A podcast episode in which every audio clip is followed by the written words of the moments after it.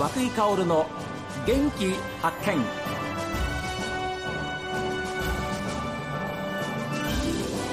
おはようございます。和井薫です。和井薫の元気発見。一日の始まりは私が発見した北海道の元気な人と出会っていただきます。今週は函館から世界に羽ばたくエンジニアを育てようと学生たちと向き合う函館工業高等専門学校函館高専の安倍恵校長にお話を伺っています。ご主人をじゃあ日本に置いて、はい、単身アメリカに行ってそうです。で大学で勉強されてはいそうです。何年間ぐらい勉強してえー、っとねあの本当は短大出た後ってのはあの編入は3年かかるんですけれども、まあ、それちょっと頑張って、えー、っと1年と4か月ぐらいで卒業しましたね。半分以下ですね。はいもうあの卒業するためにねもう一つ大学院のクラスも取りましたしまあ多分が、うん、そうですね。とにかく早く卒業しようと思ってたので日本みたいに4年間いないといけないとか、まあ、そういうことはないので単位を取れば取れば、はい、たとえ短くても取取ればいいんですね。はい、でじゃあアメリカの勉強を教えようということもあったんでしょうけれども、はい、あえてその後日本に戻って来たから今あるんですよね。そうですね。それは何か理由は何ですか？夫がですね、やっぱりあの日本に日本の方がいいって言いまして実はあの夫が仕事辞めてね、アメリカ来たんですよ。先生を追いかけて？いや追いかけたわけじゃないんです追いかけてて変ですけど、まあ、僕ご夫婦ですからね。それはまあ構わないんですけどいやいやいやあの、うん、アメリカに来たアメリカにそうなんです。1年ぐらいした後ですかね、ええ、夫も向こうでねあの学校行きましてね、うんそれで修士終わった後に夫が日本で仕事が決まって帰ってきたんです。あのそれで私はその時博士課程にいたので残ったんですね。あ向こうにね、はい、残って、うん、まあでもあの夫はやっぱりもともとそのアメリカで仕事しようとかって思ってるわけではありませんでしたのでね。あのやはり日本の方がいいってので日本でも日本の方に戻って、うん、で仕事をあのはいもうそれでやはりもうその時点でもうちょっと帰らないといけないんですよね。うん、まあ子供もいましたし。はあはあはあはいで校長先生奥様としては日本にその後帰ってくるわけですよね。はい、そうです。でどちらに帰ってきたんですか？えっ、ー、と夫が当時東京にいたので、ええ、まあ一旦東京にいたあの半年ぐらいですかねいたんですけれども、うん、まあ私もちょっとあの大学で仕事を探そうと思って、でまあちょっと子供が上の子供がちょうどね2歳だったかな。はは預けるところがなかったんですよ。子供を。当時は。はい。さてどうしようって言った時に、まあ、あの八戸高専がね英語の先生をね公募してたんです。それでまあ、あの子供預けるところがないので、ええ、まあ、親元であれば子供を預けながら仕事ができるかなと,、ということであのまあ、それでちょっと応募したらばちょっと採用してくれてですね。それがまあ高専との縁ですね。いやすごいですね。でやっぱりそういう自分の経験したものはどうせなら生徒さんたちにも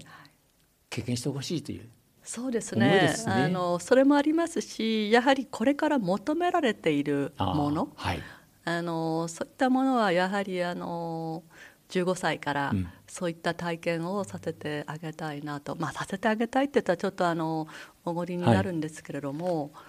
ただ、まあ、私自身感じるのはあのそういった体験っていうのは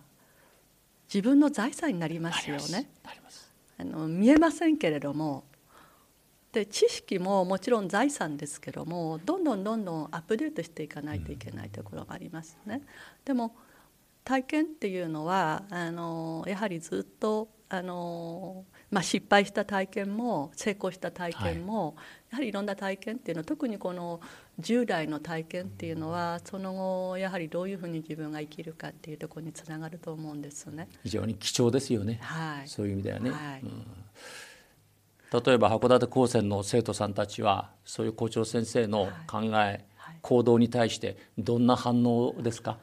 いやまだねやはり昨年度はやはりコロナでなかなかできませんでしたので、はい、その最後の3月に、はい、えー、その多国籍ワークショップ、えー、であるグローバルセミナーをちょっと実施できたぐらいですのでね、まあ、今年度あのそれをちょっと拡大して、うん、えー、まあ、できればと思ってるのでまだちょっとこれからだと思いますね。えーえ。ー、例えば言葉はどうされるん言葉はですね、まあ、もちろんそのアジアの中ではもう英語があの共通語になっていますので、やはりあの英語力っていうのは必要です。ははい、ただあのモンゴルの場合は今あのモンゴルはあのモンゴル高専にんですけれどもあの日本語を勉強しているのでそのモンゴルとの交流は少し日本語でもできますね。昔は高専っていうと男子が中心だったんですけど。そうですね。そうですよね。そうですね。私の頃なんかそうだったんですけど、はい、今は女子生徒さんはどうですか？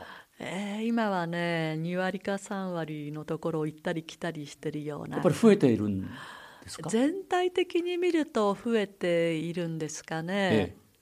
はい、もう少し増やしたいですね。ですよね。はい。あの4割ぐらいになってくれたらなというふうには希望はあるんですけれども、はいうん、あの先生世界に羽ばたくためには生徒さんにはどういうことが必要だっていうふうにお思いですか？うんやはりですねまず最初に相手をリスペクトするっていうこと。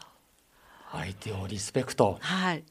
やはりあのいろんな価値観持ってる方がいますので、ええ、まあ、もちろんその日本人の中でもそうですけれどもでそういったあの自分と違う価値観自分と違う考ええそういったものを無視するのではなくてまず一回それを受け入れて、えー、リスペクトする、まあ、そこがスタートかなと思います。はい、続いてどんなことです続いて、うん、あとはやはりあの自分の考えをきちんと持つということですね。日本人に一番弱いとこじゃないですか、それ。ね？はい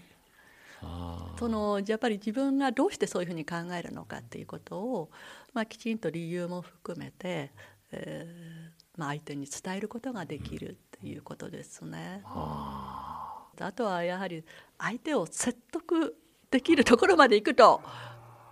いいですけれどもやはりなかなか難しいですよね。でそれはでも自分がしっかりとしたものを持ってないと相手を説得する、させることはできないですよね。そうですね。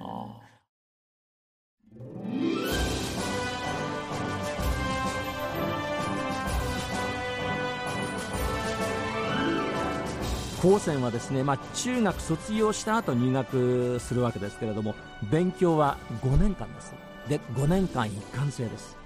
でこれからは女子学生の入学を増やしたい、えー、あれ校長はおっしゃってましたけれども。で自立した新たな時代を生きる女性たちを多く輩出したいというか、まあ、世に出したいということなんですね、え、安倍校長の理想がここにあります。さあ皆さんからのメッセージはこちらです。メール元気アットマーク STV.jp genki アットマーク STV.jp ファックスは0112027290おはがきの方は郵便番号 060-8705STV ラジオ和久井薫の元気発見までです。この後は北海道ライブ朝耳です。今日も一日健やかにお過ごしください。